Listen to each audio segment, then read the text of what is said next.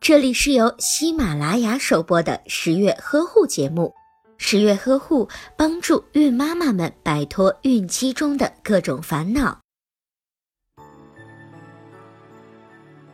当准妈妈患上产前抑郁症时，可能会对准爸爸产生一种不满的情绪。当准妈妈内心的需求没有被满足的时候，就会出现情绪低落、抑郁寡欢的情况。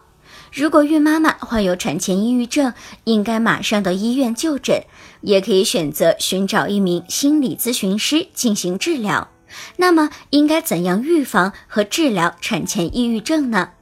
一准妈妈可以布置一个温馨的房间，也可以选择听听音乐放松心情。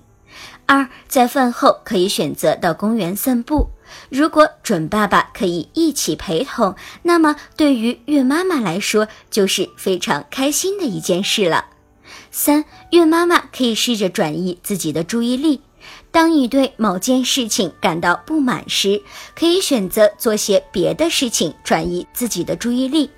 四、饮食疗法，吃东西是改变不良情绪的最好的方法。当准妈妈不开心的时候，可以吃一些自己喜欢的食物，但是在进食的同时，也要注意适量的原则。